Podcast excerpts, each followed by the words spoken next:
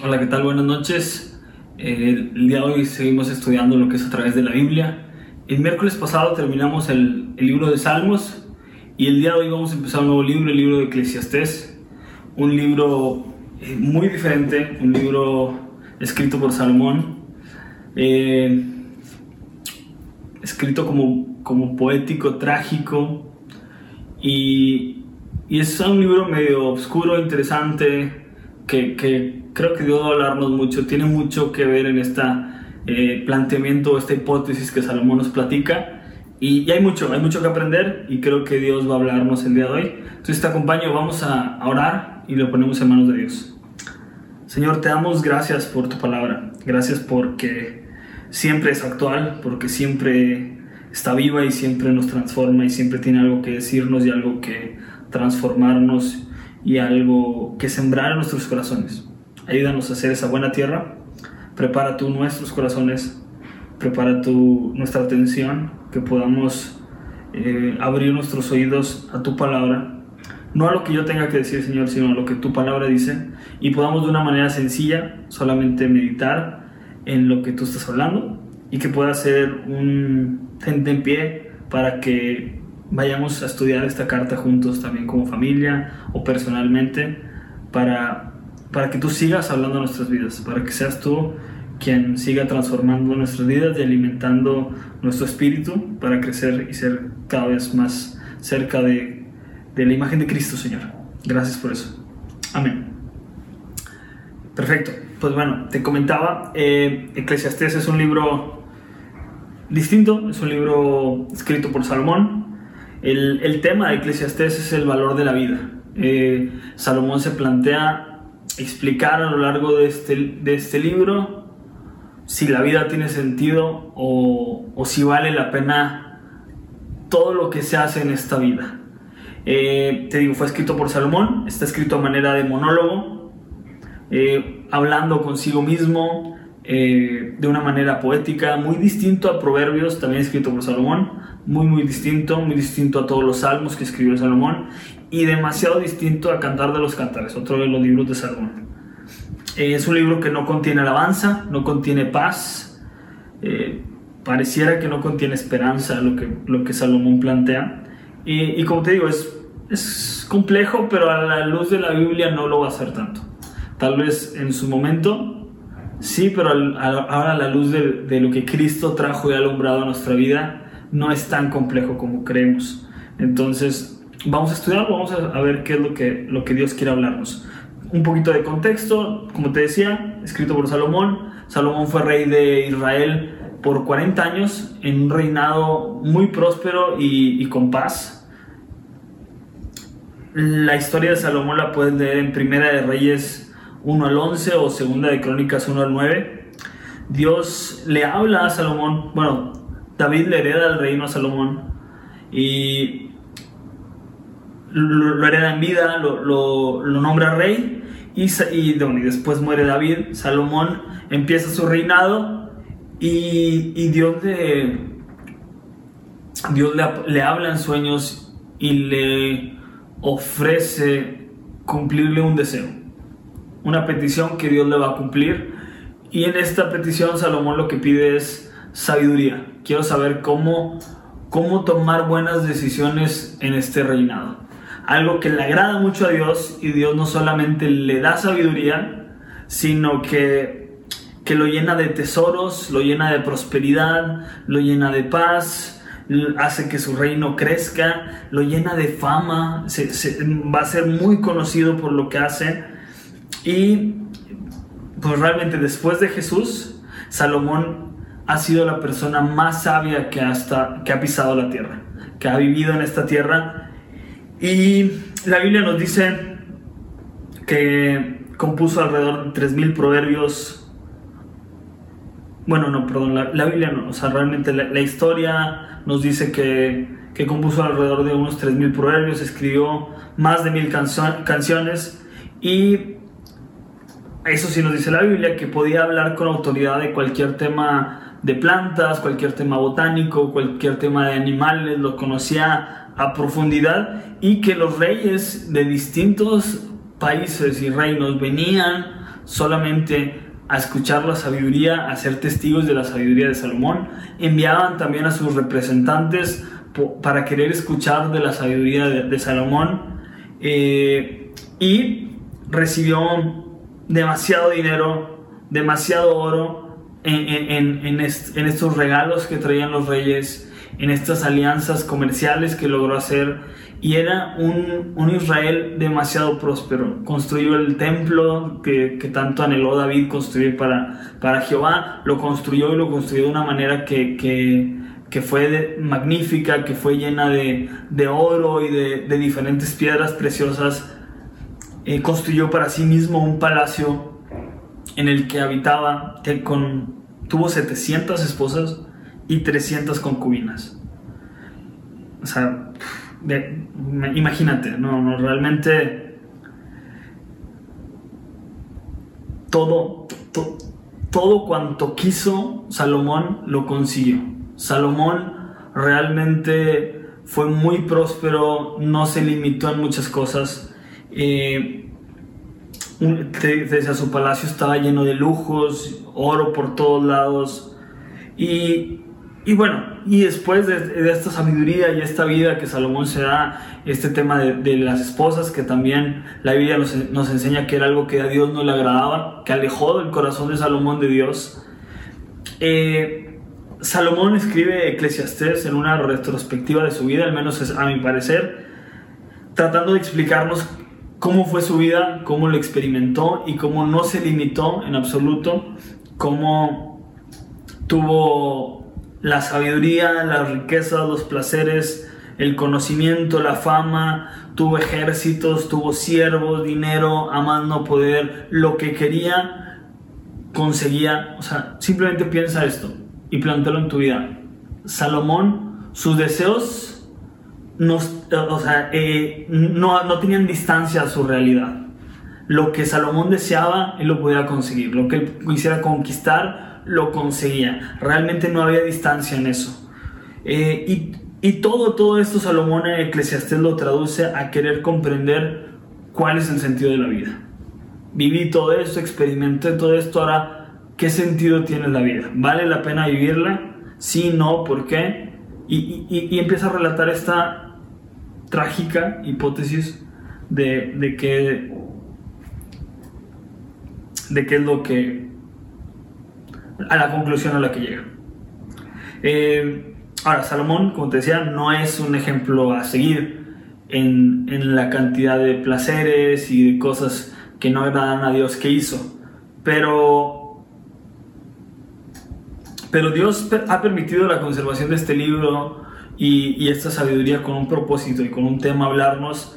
Y, y yo creo que la historia de Salomón, al menos a la luz de Eclesiastés y lo que estudio en Eclesiastés, considerando que fuera el último libro que escribiera, que escribiera, o, tal vez transformándolo después, o sea, a lo largo de todos los proverbios que escribió, tal vez se enamoró, escribió Cantar de Cantares, proverbios por aquí, por allá, y, y Eclesiastes fuera como un relato de una persona que, que, de un anciano que volteara a ver cómo, cómo ha sido su vida, qué valió la pena, y lo empieza a autodescribir o autobiografía en donde va a platicar cómo fue su vida, cómo fue su búsqueda, eh, pues de una manera no a tanto detalle, pero sí a profundidad. Y, y para mí es la historia de, de, un hijo pródigo, de un hijo que, que va, va, a poder ver todo cuanto quiso, hizo y fue y gastó y, y y malgastó todo lo que Dios le había dado, todo, todo, todo, realmente lo usó. Digo, no, no todo lo malgastó, pero sí lo usó, fue por aquí, por allá, hizo cosas que a Dios no le agradaban. Y, y Eclesiastés, en su versículo clave, creo yo que, que, ahorita, te digo cuál es el versículo clave, es el, está en el capítulo 12, pero creo que, que, que nos alumbra que Salomón eh, encontró el sentido de la vida. Eh, y como te decía, es una persona hablándote de, de, sus pasos. Y hay una clave. la clave es que toda esta hipótesis fue dentro de un, de un, perímetro. Salomón dice, todo esto de Eclesiastes que voy a explicar, y lo repite varias veces, es debajo del sol. O sea, es una perspectiva sin Dios, una perspectiva terrenal. Todo lo que te voy a platicar de, lo vana que es la vida, de lo sin sentido que es la vida, es una vida sin Dios, es una vida sin tener en cuenta la, la eternidad que Dios ha puesto en nuestros corazones. Y bueno, este la NTV lo pone, lo pone en, ese, en ese tema. La vida no tiene sentido, es el, versículo principal donde vanidad de vanidades, todo es vanidad, es esta vida no tiene sentido, ¿verdad? Bueno, ahora todo esto que te comentaba de, de cómo, Salomón nos está hablando, cómo nos está explicando, y, y es te digo, es volteando hacia atrás, viendo esto, viendo que nada se limitó, nada, o sea, él, todo, todo probó, todo experimentó, no se limitó nada. entre las cosas que, la gente busca, y vamos a ver los temas relatados a través de Eclesiastés sobre qué son las cosas en las que comúnmente tú y yo creemos o la gente cree que puede alcanzar la felicidad o puede alcanzar sus metas o es el propósito de su vida. El, va a responder esta hipótesis, de aquí, a qué se aferra alguien que no tiene a Dios, que vive sin esperanza. El domingo en, Efesios lo vimos. Eh, Efesios 2 al 12 decían, aquel tiempo ustedes estaban sin Cristo, vivían en este mundo sin Dios y sin esperanza. Bueno, básicamente este es el escenario que nos va a presentar Eclesiastés. Eclesiastés nos va a presentar este escenario donde no había Dios y no había esperanza donde no tenía sentido nada de lo que hiciéramos. Y Salomón te va a decir, yo probé y experimenté y me propuse hacer cada una de estas cosas, y la vamos a ver por tema y por nombre, eh, y no, no, hubo, no hubo sentido en cada una de las cosas que vi. Muy seguramente el libro de Eclesiastés eh, ayudó a, Santiago, el hermano de Jesús, eh, yo me imagino que haciendo sus devocionales, a terminar parte de, de la carta de, Santiago, lo que es de Santiago 4 al 13. Santiago nos va a hablar también de lo incierto del, día de mañana, la neblina que es la vida, lo vano que es buscar las riquezas, el poder de la oración en momentos, eh, eh, nos habla del poder de la oración en momentos de aflicción y esta esperanza y paciencia que tenemos en Cristo, de que Él va a regresar por nosotros y y, toda esta relación con Cristo que da sentido a nuestra vida, que da sentido a nuestra esperanza y a nuestra vida terrenal. Entonces, también te invito a eso, a que a, que a través de leer Eclesiastés puedas notar quiénes también están citando o tal vez estaban estudiando Eclesiastés cuando dejan, dejan entrever esta sabiduría en algunos de sus libros. Santiago es un ejemplo de muchos que hay.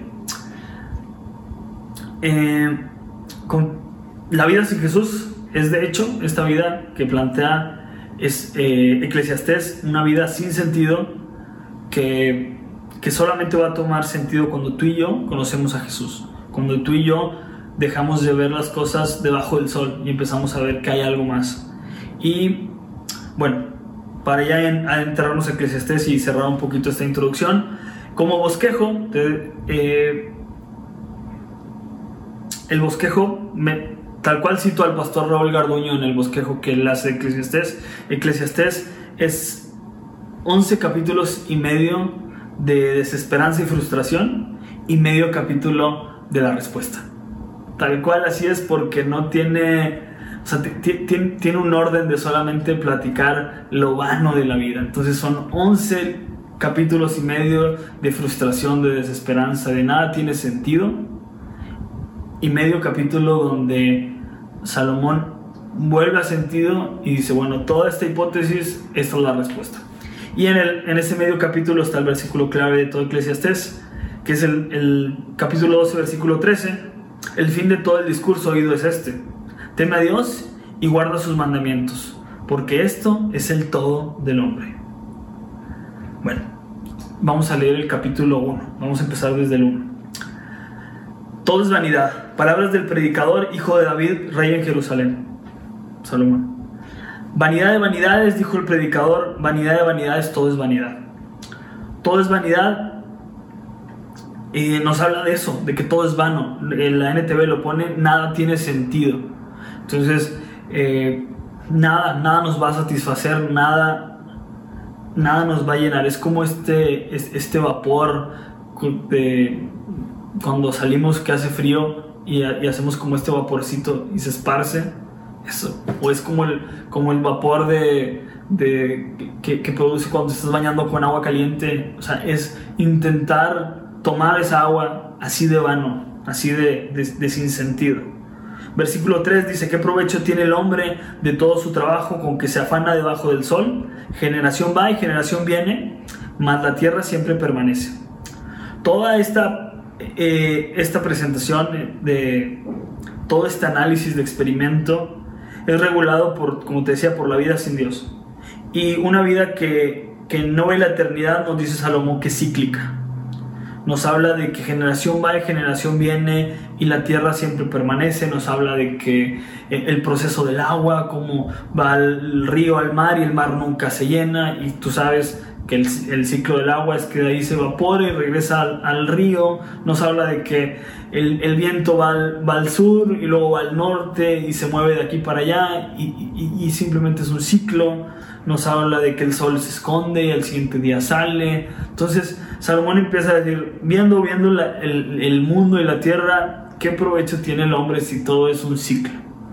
Versículo, versículo 8, más adelante empieza y dice, todas las cosas son fatigosas más de lo que el hombre puede expresar.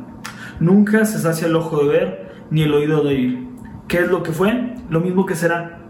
¿Qué es lo que ha sido hecho? Lo mismo que se hará. Y nada hay nuevo debajo del sol. Entonces, eh, ya nos dijo Salomón, la, vida es cíclica, la vida no tiene sentido, se repite, lo mismo que va a pasar, no hay nada nuevo. Y ahora Salomón nos dice, bueno, ¿y sabes qué? A pesar de... también es cíclica, pero ¿sabes qué? También es, es, insaciable. Nunca se va a saciar tu oído de, oír, ni tus ojos de ver. No, tenemos llenadera, dice Salomón.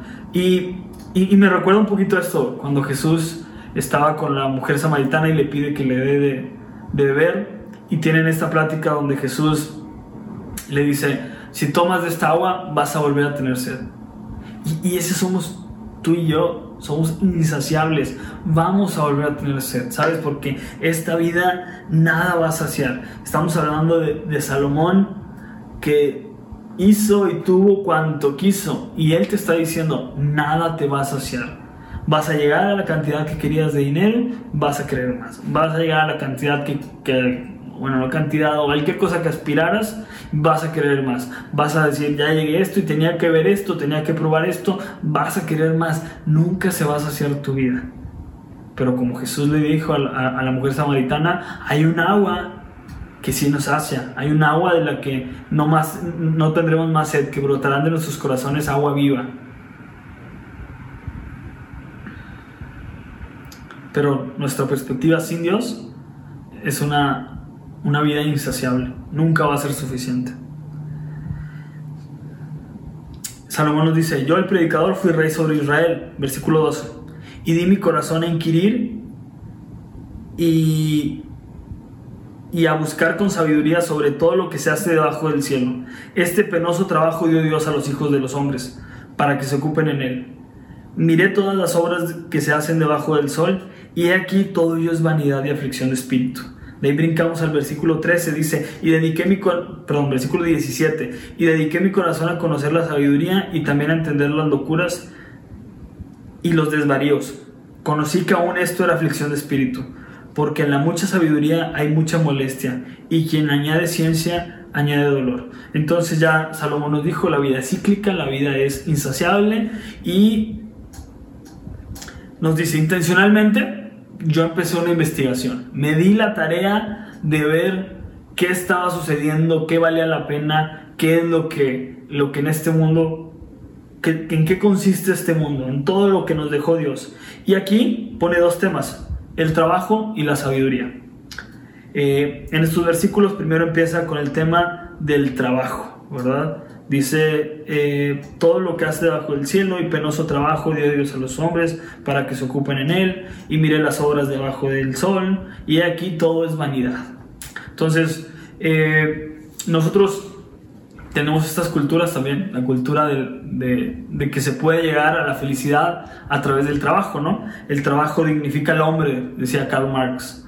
Eh, y, y, a raíz de este pensamiento surge toda esta, todo, todo este pensamiento que se cree que a través del trabajo, y nosotros los regios lo sabemos mucho más, creemos que a través del trabajo, del trabajo perdón, se, llena a, se llega a la felicidad, se llega a, tener sentido en tu vida y el trabajo nos dignifica y el trabajo nos hace esto y sin trabajo no nos sentimos y si no tenemos trabajo nuestra autoestima se cae y todo y Salomón nos dice, ¿sabes qué? Hay cosas que simplemente no van a dar propósito a tu vida. Hay cosas vacías que nunca se van a llenar y hay cosas torcidas que nunca se van a enderezar y nuestra vida no va a hallar sentido tampoco en el trabajo. Dice Salomón, yo lo vi, me puse atención, me di la tarea de experimentarlo, de verlo, de hacerlo, tuve, trabajó, tuve, tuve demasiados siervos, lo vi todo, y sabes qué, es vano, es vano el trabajo, tampoco se encuentra el sentido de tu vida a través del trabajo. Y luego dice, bueno, entonces, pues si no es a través del trabajo, sí a través de, saber más, de la sabiduría. Y la sabiduría no solamente de conocimiento, sino de experimentar. Y Salomón se dio a la tarea de experimentar, conocer. Como te decía, la Biblia nos dice que, que, sabía demasiado, que la gente se, se, maravillaba de, de, su sabiduría. Reyes venían y decían, bueno, es impresionante, es más de lo que me platicaron. Y y, Salomón en, su palacio tenía una sala, el, Salón de la Justicia, donde él se sentaba a presenciar eh, y hasta apoyar o juzgar aspectos legales y disputas, disputas legales y discusiones y todo este tema. Y Salomón se llenó, se llenó de más información y vio y todo y se conoció. Y nos dice aquí que, que, no solamente fue con, con la gente sabia, sino también a entender locuras y desvaríos. O sea, no sé, tal vez se trajo a los mejores comediantes de la época, trató de entenderlo, trató de encontrar felicidad en, reírse, trató de encontrar en, las cosas más locas. O sea, y sabes que te tienes que autoconocer y te tienes que esto y demás. Y Salomón dice, yo, yo lo vi todo. Y sabes que entendí que la conclusión es que toda esta sabiduría era mucha molestia. E, era palabrería. O sea, eh, en, la mucha ciencia había mucho dolor. Y, mientras más aprendía sabiduría humana, menos sentido tenía todo. Menos paz había en mi vida y, más frustración y más dolor. Entonces, eh, Salomón te dice, ¿sabes qué? La vida es cíclica, la vida es insaciable, no tiene sentido a través del trabajo y tampoco tiene sentido a través de conocer más y más y más y saber y, ser, cada vez más interesante. Eso era vano, no tenía sentido, no le dio sentido a mi vida. Versículo, versículo, no, perdón, capítulo 2, pasamos al capítulo 2, dice, y dije yo en mi corazón, ven ahora, te probaré con alegría y gozarás de bienes, mas he aquí, esto también era vanidad a la risa dije, enloqueces, y al placer, ¿de qué sirve esto? Propuse en mi corazón agasajar mi carne con vino y que anduviese mi corazón en sabiduría con retención de la necedad, hasta ver cuál fuese eh, el bien de los hijos del hombre en el cual se ocupara debajo del cielo todos los días de su vida. Ok, entonces Salomón dice, bueno, ya no, ya no hubo en el trabajo y no hubo en la sabiduría. Y, y como un poquito lo que te platicaba de, de buscar en las locuras y, en, en, los desvaríos y, y, que te comentaba algo de hasta, hasta cosas cómicas, bueno, pues dice, bueno, vamos a intentarlo con el placer, vamos a intentarlo con, con la risa, con la alegría, a través de el hedonismo, a través de buscar el placer a más no poder. Y, y tuvo 700 esposas, 300 eh, concubinas, o sea, tenía para no sé, digo, era muy sabio, tal vez no necesitaba café, pero de repente nosotros mm, es mucha la gente y no nos podemos aprender los nombres. Imagínate ya con, con una esposa diferente por mil días, o sea, podía, podía pasar casi tres años y, y, apenas volvías a ver a tu esposo. Entonces, no sé, era, una locura lo que estaba haciendo Salomón. Dice, bueno, yo, yo traté de encontrar en el hedonismo, en la satisfacción, todo lo que tú pudieras desear. Decir, no, bueno, es que este, ocupo estos placeres. No, o sea, mejor vino que Salomón nunca vas a probar, comida más orgánica que la que Salomón nunca vas a comer, más saludable que lo que pudiera encontrar tú nunca lo vas a tener. los placeres que él quiso, que deseó, que, que, anheló, cualquier cosa, instalaciones, tuvo jardines impresionantes, supongo que unas albercas también súper impresionantes. Entonces, todo, todo, ganado, riqueza, siervos. La Biblia nos habla de que tuvo demasiado, fue muy próspero, hubo paz en su reinado. Experimentó todo este tipo de placer, nos habla del tema musical. Él tuvo la mejor música, tuvo los mejores músicos ahí. Y, y, y Salomón nos va a volver a decir, que de esto nada, nada se negó tratando de entenderlo. Y ahí tampoco encontró placer.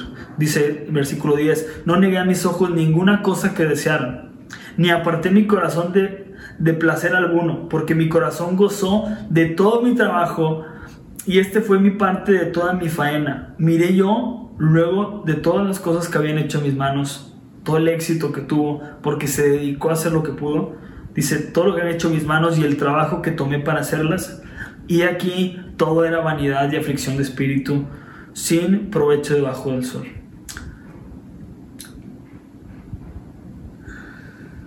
Buscó todo este, todo este placer y, no sació su alma. Y, y, se propuso disfrutar todo esto en lo, en lo, que fue exitoso. E, este es otro tema también, o sea, en el placer y en el éxito. Salomón fue exitoso en todo lo que se propuso. Éxito humano, éxito terrenal. Y dice, tampoco encontré placer en eso.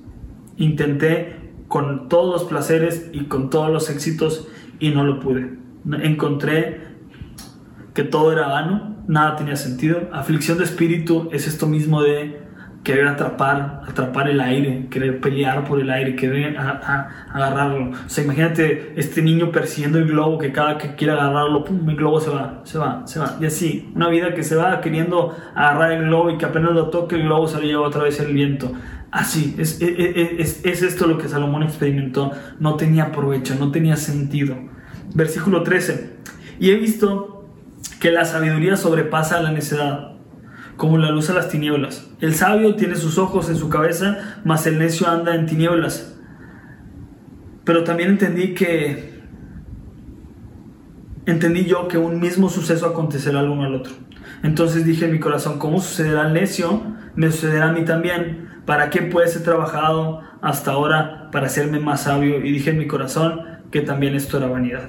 ¿Qué sentido tendría, empiezo a plantear esto, ¿Qué sentido tendría en una persona tan exitosa no saber cómo va a disfrutar de su trabajo? O sea, entender que era tan vano, entender que, que nada aseguraba que la obra de su vida, lo que tanto te puedes empeñar tú y yo en hacer y en construir y querer encontrar en ello sentido en nuestra vida, nada garantizaba que a nuestras generaciones que vengan les iba a importar sea, tal vez yo podía dedicarme toda la vida a algo que la siguiente generación lo iba a querer obsoleto y, y, y, y, ya. Desperdicié mi vida creyendo que algo era muy importante, que algo me iba a dar felicidad, que era exitoso y a las siguientes generaciones ya no es exitoso y algo que fue ya no es. Entonces Salomón dice, todo es vano, o sea, esforzarte en ser exitoso en algo que no sabes si va a perdurar,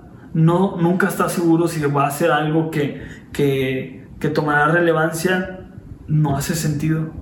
No hace sentido toda, toda una vida desperdiciada en eso.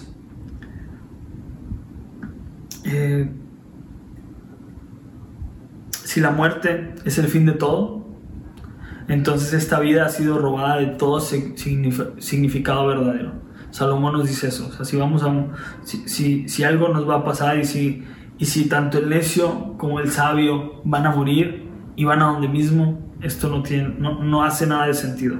Versículo 24 nos dice, no hay cosa mejor para el hombre sino que coma y beba y que su, su alma se alegre en su trabajo. También he visto que esto es la mano de Dios, porque ¿quién comerá y, y quién se cuidará mejor que yo? Porque al hombre que le agrada, Dios le da sabiduría, ciencia y gozo mas al pecador da el trabajo de recoger y amontonar para darlo al que agrada a Dios. También esto es vanidad y aflicción de espíritu. Entonces, eh, en toda esta hipótesis, Salomón tiene como que este momento en el que dice, bueno, hay algo que pudiera tener sentido. De todo esto de, disfrutar y de placeres y todo, eh, comer y beber es lo único que vale la pena. Una vida sin Dios, pues es lo es de entre, de, entre lo malo lo más rescatable y es como, como una, una gracia común ¿Te acuerdas que hemos platicado de, de que la, este, este concepto de gracia común es el sol sale para todos? Bueno, esta gracia común que Dios nos da, de bueno mínimo la comida y, y la bebida la podemos disfrutar. En esta vida sin sentido, mínimo poder hacer eso. Y, a veces tú y yo tenemos, o hemos escuchado, mejor dicho, este pensamiento de la gente que cree que, bueno, pues yo trabajo para disfrutar, no le robo a nadie, no hago nada malo, eh, dentro de lo que cabe soy una buena persona, ayudo si veo que tiene cierto, creo que, que tengo una vida buena, creo que cumplí mi propósito en esta vida, he sido una persona buena. Y, y, y entonces Salomón ve esto y habla sobre, sobre cómo tal vez la gracia común y el sentido de, bueno, pues hay algo bien que puedes hacer, disfrutar el fruto de tu trabajo. Pero termina diciendo en este mismo versículo, aunque después me, siendo honesto, también no tiene sentido. Y, y, es, es un engaño que tú y yo podemos caer en creer que, que una vida puede ser así de simple, así de, de, de, pues sí, de sin sentido, de bueno, pues soy bueno y disfruté y bueno, ese fue el fin de mi vida. Salomón dice, bueno, pensándolo bien, todo esto no hace sentido. No hace sentido tener una vida solo para disfrutar esto sigue careciendo de, sentido, el placer sigue, sigue siendo algo insaciable. Y nos pasamos al capítulo 3. Seguido Salomón va a hablarnos del tiempo. Este este reloj que avanza y que, y que no, hay, no hay quien lo pare y Salomón va a hablarnos sobre, sobre el tiempo. Todo tiene su tiempo, dice el título de este capítulo. Versículo 1 dice, todo tiene su tiempo y todo lo que se quiere debajo del sol tiene su hora. La vida es monótona, es lo que quiere decirnos Salomón. La vida es, es, es un reloj donde van a suceder cosas y expone estos contrarios tiempo de vivir, tiempo de morir, tiempo de plantar, tiempo de, de, cegar, tiempo de... Eh, algunas cosas buenas, otras malas, algunas cosas que no quisiéramos, tiempo de, felicidad y tiempo de tristeza, pero Salomón nos dice, la vida es monótona, la vida va a suceder en algún momento una de estas cosas, no siempre va a ser feliz y va a haber tiempos de tristeza. Y, y sabes, hay cosas buenas en la vida, pero las malas tampoco las puedes evitar. Es lo que Salomón trata de decirnos. Todos vamos a 60 segundos por minuto directo a una de estas de estos sucesos en nuestra vida. Pero Dios es el amo del tiempo. Y en el versículo 11, Salomón tiene este, este, este momento de, de, esperanza o un rayo de, iluminación en su, en su discurso y nos dice, Dios todo lo hizo hermoso en su tiempo y ha puesto eternidad en el corazón de ellos, o sea, de nosotros, de, los hombres, sin que alcance al hombre a entender la obra que ha hecho Dios desde el principio hasta el fin. Yo he conocido que, hoy, que no hay para ellos cosa mejor que alegrarse y hacer, hacer bien en su vida. Y también es don de Dios que todo hombre coma y beba y goce del bien de su labor. He entendido que todo lo que Dios hace será perpetuo, sobre aquello no se añadirá, ni de ello se disminuirá. Lo, lo hace Dios para que delante de Él teman los hombres. Aquello que fue ya es, y lo que ha de ser fue ya, y Dios restaurará lo que pasó. Entonces, es una perspectiva de, de, que Dios es el dueño del tiempo, Dios ha puesto eternidad en nuestras vidas eh, y que aún, aún estas situaciones tristes, Dios puede darle perspectiva. Dios ya Dios ha decidido que pasen en su plantea esta soberanía de que Dios ya eh, conoce lo que va a suceder, pero desde un punto de vista en que en que, en que Dios ha puesto eternidad en nuestras vidas. Entonces, si, si agregamos el tema de, de, la eternidad en nuestras vidas, podemos encontrar que sobre todos estos sucesos, sobre todos los felices y sobre todos los tristes que, que, que Salomón presentó, Dios, Dios tiene un propósito y Dios puede hacerlo que tome sentido. Dios puede, puede restaurar lo que pasó y puede que nuestras vidas sean restauradas sin importar tanto el tiempo pasado o el tiempo presente. Solo Dios puede satisfacer esa necesidad de eternidad que hay en nuestras vidas, esa, esa eternidad que ha puesto en nuestros corazones. Al ser creados a imagen de un Dios eterno, nuestras vidas tienen e, e, este anhelo, este, este, esta eternidad de nuestros corazones que también anhelan algo que sea eterno. En palabras de San, de San Agustín, dice, tú nos has hecho para ti mismo y nuestros corazones no tienen paz, no tienen paz, sino hasta que pueden encontrar paz en ti. Versículo 16. Salomón empieza ahora a hablar de las injusticias de la vida. Y hablo del tiempo también. Se tomó un momento para hablar del tiempo, esta monotonía en la vida. Y ahora dice, bueno, vamos a hablar de las injusticias de la vida. Vi más debajo del sol. Perdón, se me aquí. Eh, vi más debajo del sol un lugar del juicio, y allí impiedad, y en el lugar de la justicia, allí iniquidad. Y dije yo en mi corazón, al justo y al impío juzgará Dios, porque allí hay un tiempo para todo lo que se quiere y para todo lo que se hace.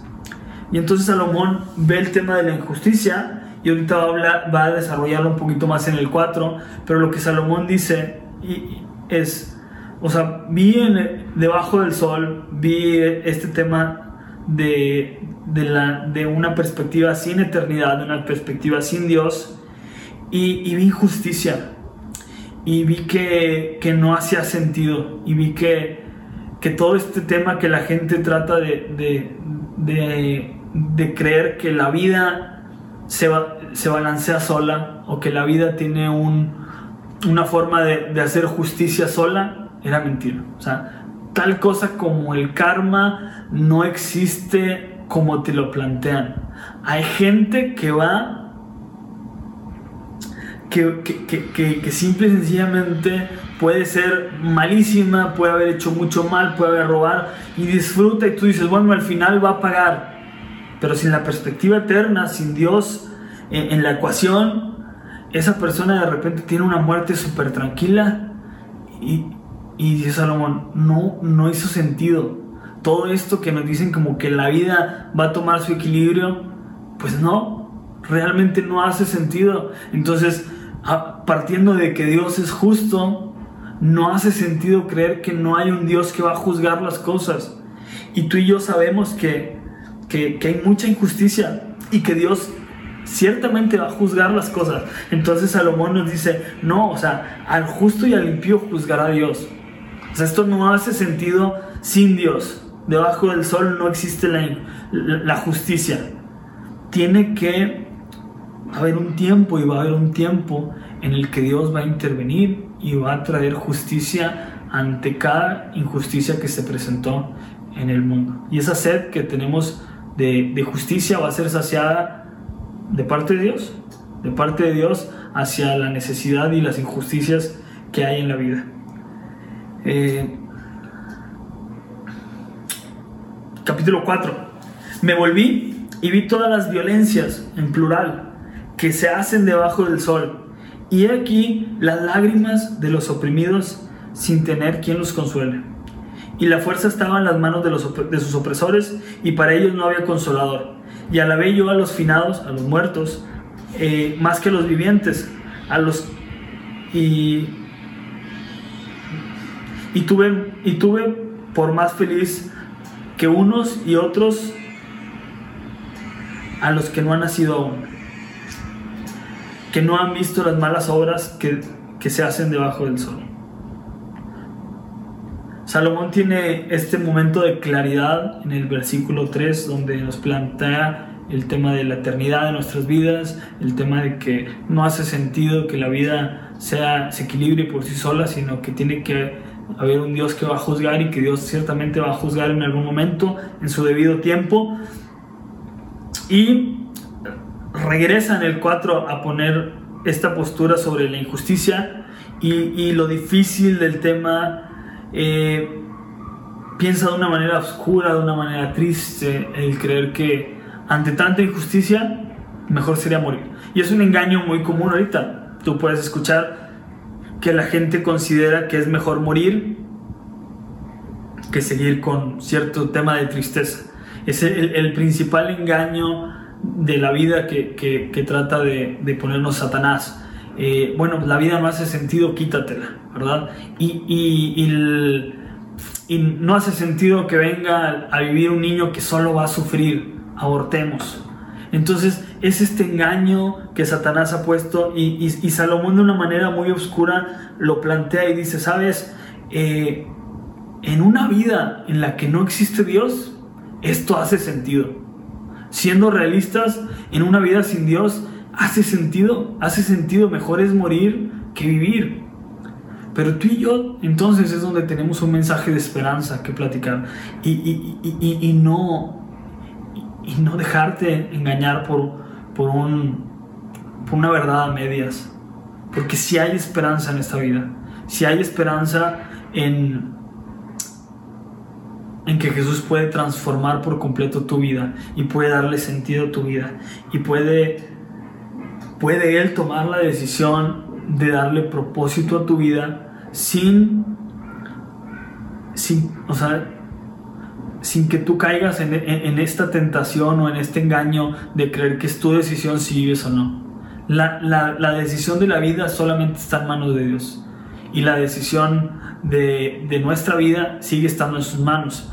Aún mismo, como cristianos, podemos llegar a pensar eso. Digo, Pablo mismo lo llegó a pensar, mejor, mejor es morir. Para mí el morir sería ganancia. Y claro, es un pensamiento correcto. Como cristianos realmente puedes decir, ¿sabes qué? Si me muero, qué mejor. Me voy a ir con Dios y voy a disfrutar de estar en su presencia. Pero mismo Pablo plantea esto que aplica para cristianos o no cristianos. Si estás ahorita en este momento como un no cristiano, Dios puede tener y puede darle sentido a tu vida si tú le recibes. Y como cristiano, Pablo dice, si yo ahorita tengo vida, es porque va a ser para provecho de ustedes. Es porque va a tener un sentido, porque mi vida dejó de ser para mí, dejó de enfocarse en mí y, empezó a enfocarse en servirte porque es la voluntad de Dios, en servirte porque es el propósito de Dios. Eso es lo que, lo que Pablo plantea cuando dice, para mí el morir, eh, eh, el vivir es Cristo y el morir es ganancia, ¿verdad? Entonces, no quisiéramos morir, pues honestamente tal vez sería lo, más hermoso irnos con el Señor,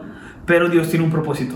Ahora tú, persona no cristiana, eh, dices, bueno, la solución tal vez es morir. Eh, espera, no está en ti la decisión. Y sabes, Dios puede dar esa esperanza a tu vida. Dios puede darle sentido a tu vida y que puedas ver por primera vez en tu vida que tiene un propósito y que Dios tiene un propósito muy hermoso sobre ella.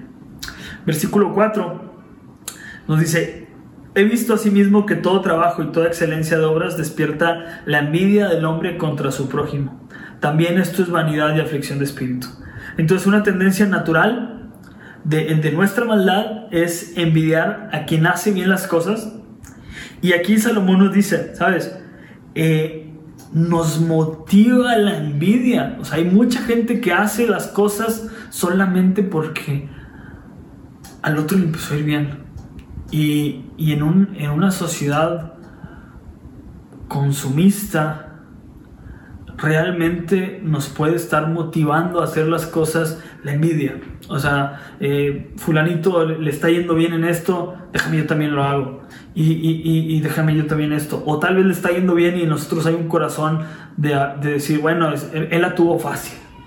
Le heredaron o, o algo, ¿verdad? Entonces, que tratamos de disminuir y por tratar de sentirnos bien. Y Salomón nos dice, ¿saben qué? O sea, en el éxito y en esto la envidia se da y, y es tan vana, no hace sentido. ¿Recuerdas el Salmo 73 de Asaf? Asaf dice que, que casi, casi se desliza porque envidió la prosperidad de los arrogantes. Entonces, eh, es esto, en nuestro corazón está a nada envidia, la envidia, que nos motive la envidia a hacer las cosas. Eh, y, nos dice que, que en el trabajo nos motiva la envidia. Y es un buen momento para que tú, tú medites por qué te esfuerzas en el trabajo. ¿Por qué lo haces? Porque ciertamente solo Dios puede darle sentido a nuestro trabajo. El trabajo no es malo. Y eso lo podemos aprender a lo largo de la Biblia. El trabajo es bueno. Y el trabajo es una forma en la que adoramos a Dios. Entonces tu trabajo puede tener una perspectiva en la que adora a Dios y en la que Dios le da sentido a lo que haces y trabajas con un sentido de, adoración realmente, de hacer las cosas como Dios quiere, o puede estarte motivando la envidia. Y, puedes saberlo a través de eso. Pregúntate, que, ¿por qué trabajo? ¿Cuál es la intención de que yo trabaje? ¿Cómo hablo de mi competencia? Si, tienes, si estás en algún rubro de comercial en el que tal vez tengas alguna competencia muy cercana, ¿cómo hablas de ellos? ¿Hablas bien, hablas mal, hablas con envidia? O, simplemente tal vez mm, correctamente puedes guardar silencio, si no tienes nada bueno que decir, no dices, o eres suficientemente capaz como para aceptar cuando alguien está haciendo algo bien. E, e, e, este tema es, es importante, ¿qué es lo que motiva nuestro trabajo? El principal defecto o principal problema, mejor dicho, que, que trae la, eh, la envidia es que nos, nos corrompe, nos, nos quita el, el momento de, de, de, disfrutar, porque no existe una envidia de la buena. Eh, el tú envidiar a alguien es cuestionar la soberanía, de Dios. Es decirle, Dios, tú te equivocaste en esto, eso yo lo merecía. Entonces, ese tema de envidiar es bastante grave. Primera de Timoteo 6, en el versículo 6, contrario a la envidia, Salomón nos, nos habla de tener contento, digo, perdón, Salomón, Timoteo nos habla, bueno, Pablo, perdón. Pablo nos le habla a Timoteo sobre la ganancia de la, del contentamiento y dice, pero gran ganancia es la piedad acompañada de contentamiento, porque nada hemos traído a este mundo y sin duda nada podremos sacar. Así que teniendo sustento y abrigo, estemos contentos con esto, porque los que quieren enriquecerse caen en tentación, los que tienen esta envidia caen en tentación y lazo y en muchas codicias necias y dañosas que hunden a los hombres en destrucción y perdición. Porque raíz de todos los males es el amor al dinero, al cual codiciando algunos de nuevo esta envidia, se extraviaron de la fe y fueron traspasados de muchos dolores.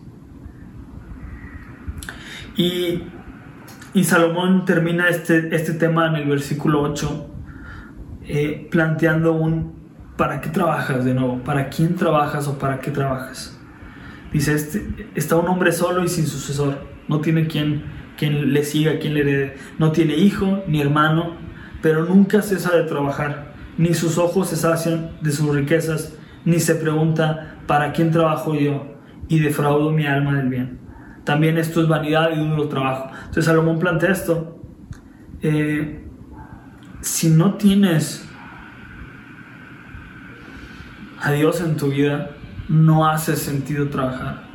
Esta persona, el ejemplo que pone es una persona que no tiene quien le herede, no tiene, no tiene a nadie más, no tiene un propósito. Dice, esto es vano. Y aún hubiera alguien que le heredara, seguir trabajando por acumular, no hace sentido.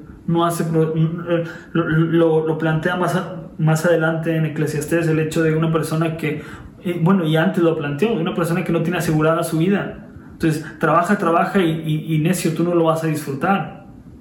Entonces, eh, pregúntate, ¿para quién trabajas? ¿Para qué trabajas? ¿Con qué propósito lo haces? Y, y sabes, no...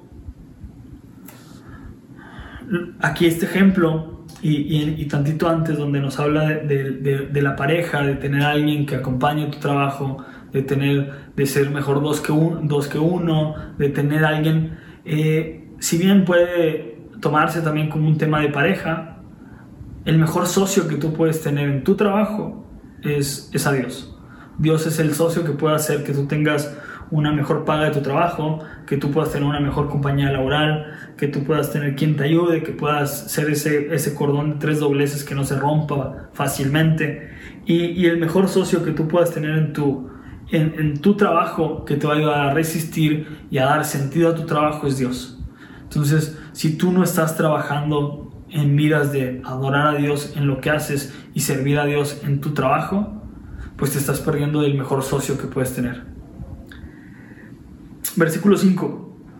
Digo, perdón, capítulo 5. Hoy ando así medio batallando para, para, para enfocarme. Eh, capítulo 5.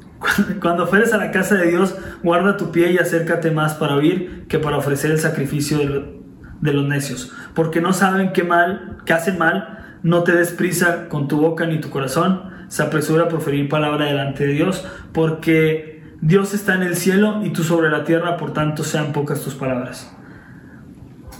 La NTV lo dice, cuando entres a la casa de Dios, abre los oídos y cierra la boca. Deja que Dios sea el que hable a tu vida. No te adelantes en querer hablar. Y esto aplica también en temas de oración. O sea, a veces hablamos tanto y tanto y tanto y tanto y tanto que no dejamos que Dios también nos hable. Y al, llegar a la iglesia, al templo, dice aquí, llegas con tus palabrerías, llegas con tu cabeza llena de, de un montón de cosas que no escuchas y no te permiten escuchar. No te permiten tú enfocarte en, en callarte y escuchar qué es lo que Dios quiere decirte. Entonces, esta parte es muy importante y es un, es un concepto de, de sabiduría que pone Salomón aquí. Cállate y escucha, cierra la boca, abre tus oídos y deja que Dios te hable. Y versículo 4 dice, cuando haces a Dios promesa, no tardes en cumplirla. Mejor porque Él no se complace en los insensatos.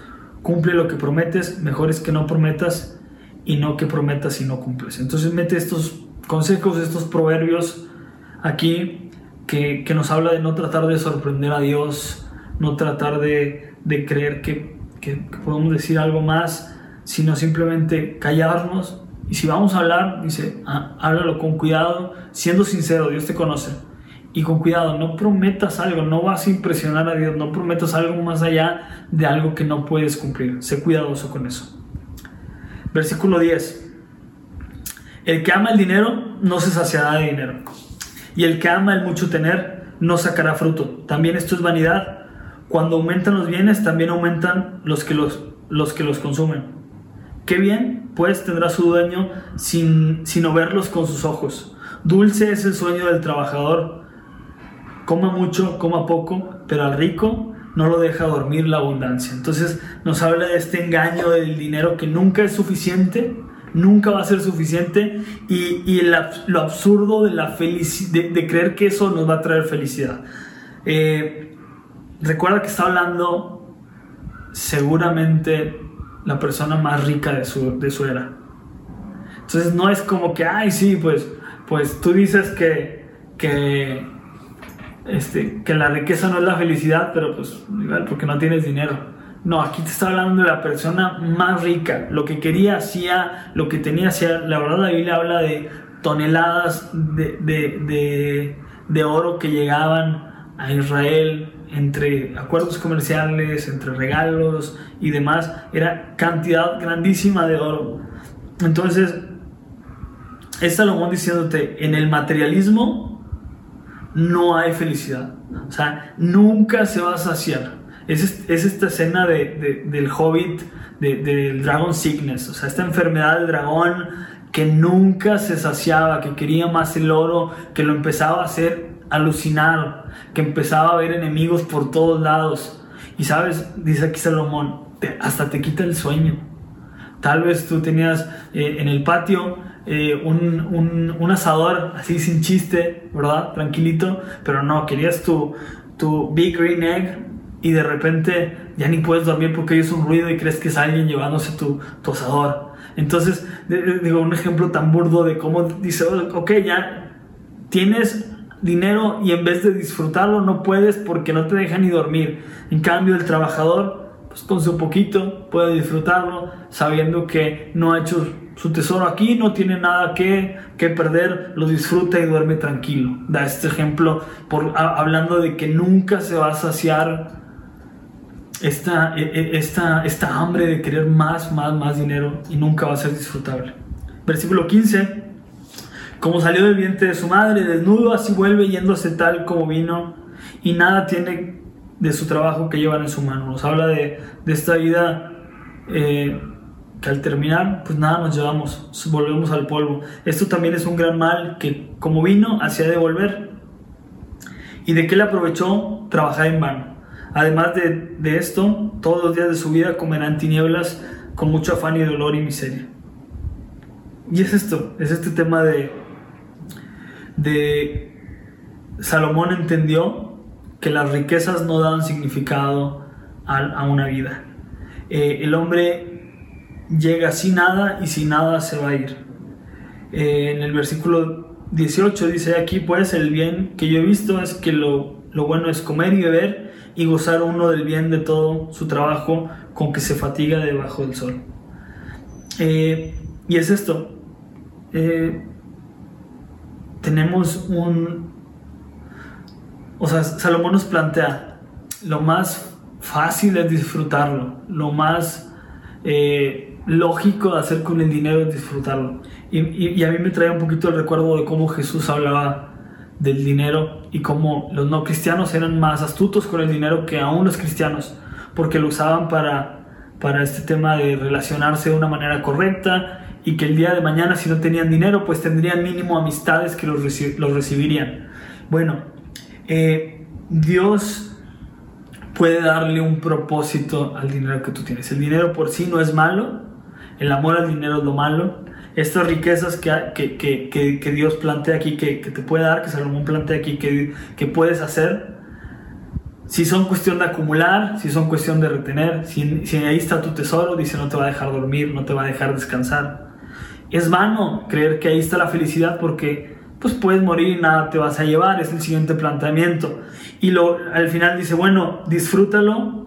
Y sabes, hay una forma en la que tú puedes disfrutar tu economía tomado de Dios. Tomado de Dios, tu economía puede disfrutarse mucho y puedes ver la mano de Dios libertándote de, de toda esclavitud hacia el dinero y, y librando tu corazón de retenerlo y de querer más y dándole sentido a lo mucho poco que tengas para gloria de Dios. Y tu dinero puede glorificar a Dios con cada una de las cosas y compras y gastos y ahorros que puedas llegar a hacer. Dios puede glorificarse en cada una de esas cosas. Es cuestión de buscar cuál es el propósito de Dios hacia nosotros. Capítulo 6. Hay un mal que he visto debajo del cielo y muy común entre los hombres. Del hombre a quien Dios da riquezas y bien y honra y nada le falta de todo de todo lo que su alma desea, pero Dios no le da la facultad de disfrutar de ellos, sino que lo disfrutan extraños. Esto es vanidad, esto no tiene sentido, es una persona que trabajó y no lo disfrutó, lo disfrutó otra persona. Todo lo que se desgastó y no lo alcanzó a disfrutar. Aunque el hombre engendrare 100 hijos, dice, a pesar de que el hombre tuviera 100 hijos, dijera, bueno, me van a heredar mis hijos, pues mínimo trabajé para ellos. Y vivieron muchos años. Bueno, lo traté, lo traté de disfrutar todos estos años. Y los días de su edad fueron numerosos, aún y tuvieron una larga vida. No está hablando concretamente del hecho de, de, de disfrutarlos en un tiempo de, no disfrutarlos porque no tuvo tiempo, sino no los disfrutó, dice, porque su alma no se sació del bien y también careció de sepultura, quiere decir que tal vez ya ni, ni, ni al final de cuentas lo perdió todo, no tuvo ni dónde caerse muerto. Y yo digo que una persona que su vida fue así de desperdiciada y de sin, sentido, un abortivo es mejor que él. Entonces, pues lo frágil de las riquezas no tienen garantía no tienen garantía de vida, no tienen garantía de disfrutarse, no, no tiene no tiene sentido en una vida que cree que lo que necesita son riquezas. Mejor hubiera habido, mejor hubiera sido haber no nacido que, que, esta vida persiguiendo el viento, donde no encontró felicidad ni en familia, ni en sus hijos, ni nada, porque persiguió las riquezas, porque persiguió eh, no sé, persiguió, encontrar la felicidad a través de ellas. Versículo 7 dice, todo el trabajo del hombre es para su boca y con todo su deseo no se sacia. Porque ¿qué más tiene el sabio que el necio? ¿Qué más tiene el pobre? ¿Qué más tiene el pobre que supo caminar entre los vivos? Más vale la vista de los ojos que su deseo que pasa y también esto es vanidad y aflicción de, espíritu. Eh, es este ciclo de nuevo vano, sin sentido, eh, ¿Qué, qué, provecho hay en, en, trabajar? Trabajamos para tener que comer, para tener fuerzas, para trabajar, para tener que comer, para tener fuerzas, para trabajar el siguiente día, para comprar comida, para tener que comer y tener fuerzas para levantarte y trabajar el siguiente día. Y Salomón, pues todo esto en, en esta perspectiva sin Dios no hace, no hace ningún sentido, es aflicción de espíritu, es perseguir el viento. Eh, versículo 10 respecto de lo que es, ya, ya mucho que tiene nombre, y se sabe que es hombre y que no puede contender con aquel que es más poderoso que él. Ciertamente las muchas palabras multiplican la vanidad. ¿Qué más tiene el hombre? Porque quién sabe cuál es el bien del hombre en la, en la vida. Todos los días de la vida de su vanidad, los cuales él pasa como sombra, porque ¿quién enseñará al hombre qué será después de él debajo del sol? Y terminamos con eso.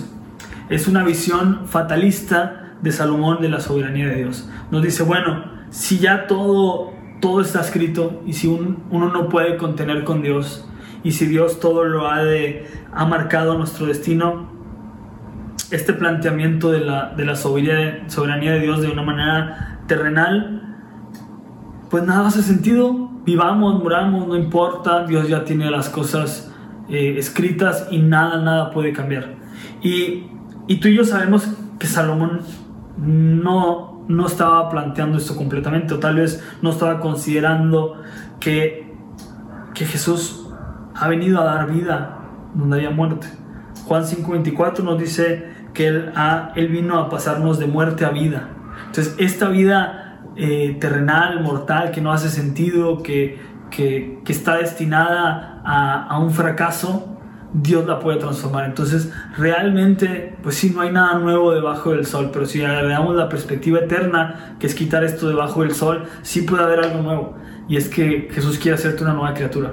Jesús quiere transformar tu vida, quiere darle sentido y quiere ciertamente esta, esta eternidad que Salomón plantea como ya hecha, ya sin sentido, ya está escrita, pase lo que pase, pues bueno, nos irá como Dios quiso que nos fuera. Puede ser cambiada, puede tomar otro rumbo si tú decides entregar tu vida a Jesús. Si tú decides que Jesús sea el rey de tu vida, que, que Jesús gobierne tu vida ese destino, ese destino eterno sin sentido, puede tomar sentido hacer una vida, una, vida llena de, eso, de vida. Una vida con Jesús, pasar de muerte a vida, esta muerte que teníamos asegurada, que encuentre esta eternidad en, una vida que Dios nos, dará llena de, felicidad y, con sentido y, lejos de, de aflicción y que podemos disfrutar solamente en su presencia y en su eternidad. Y y este es el, mensaje que, Dios quiere recordarnos, este mensaje de esperanza, que, que no, que, hay una vida terrenal, una vida que, está condenada a no tener sentido si lo, si lo buscamos en, en, en el hedonismo, en el trabajo, en las riquezas, en el materialismo, en, en, solucionar la injusticia, esta, porque es una vida injusta, una vida que deprime, una vida que no va a tener sentido, una vida monótona, cíclica, una vida insaciable. Y, y Dios quiere realmente saciarla. Jesús quiere que de nuestro corazón eh, haya ríos de agua viva que broten y que sacien nuestra nuestra sed, que sacie nuestra sed de esperanza, nuestra sed de, sentido en esta vida. Y, si tú te sientes en este momento así, como, una, como que mi vida no ha, no ha tenido sentido, eh, y, y, hablar de todo esto y dejarlo sin, sin, sin aterrizarlo en que Jesús realmente le pueda dar sentido, pues sería deprimente. Pero el mensaje de esperanza es eso, que Dios realmente le da sentido a tu vida. Salomón está planteando una vida sin Dios no va a hacer sentido por donde le intentes, pero una vida con Dios toma mucho sentido. Y ahí hay un mensaje de esperanza y hay algo que Dios quiere hablar a nuestros corazones y tratar con nosotros. Y, es el hecho de que Jesús ha entregado su vida por ti, te ha amado para, para llevarte de muerte a vida, para llevarte de esta vida sin sentido que va directo a la muerte, a una vida eterna, a una vida que, que va a tener sentido y que tiene un propósito. Entonces, eh, pues eso, te invito que si tú estás interesado en conocer más de esta vida que Dios quiere darte, eh, contáctanos, contáctanos a través de las redes sociales y, con gusto nos encantaría platicar contigo y poder, poder eh, hablar un poco más de, de, lo que Dios tiene planeado para tu vida. Y bueno, esto fue Eclesiastes del 1 al 6. El siguiente miércoles estaríamos viendo del 7 al 12 y vamos, vamos a vamos a dejar este momento en, en manos de Dios y que tú puedas ir meditando lo que Dios ha hablado a tu vida. Señor, te damos muchas gracias por tu palabra, porque eres bueno, porque, porque has puesto ríos de agua viva en nuestro corazón, porque nos has saciado, porque nos has, nos has alumbrado un camino que eres tú, Señor. Nos has alumbrado el, cómo seguirte, nos has, nos has dado una linterna en tu palabra para, para buscarte, para encontrarte y para verte y seguirte, Señor. Gracias, gracias por darle sentido a nuestra vida. Gracias por tu amor. Gracias por esta, esta salvación que, que nos lleva de muerte a vida, Señor. Y el amor con el que tú nos has amado, Señor. Eh, bendícenos y sé con cada uno de mis hermanos en sus casas y que pueda ser momentos en los que tú sigas hablando sus vidas, que tu palabra siga hablando sus vidas. Y, y de nuevo, gracias. En nombre de Cristo Jesús. Amén.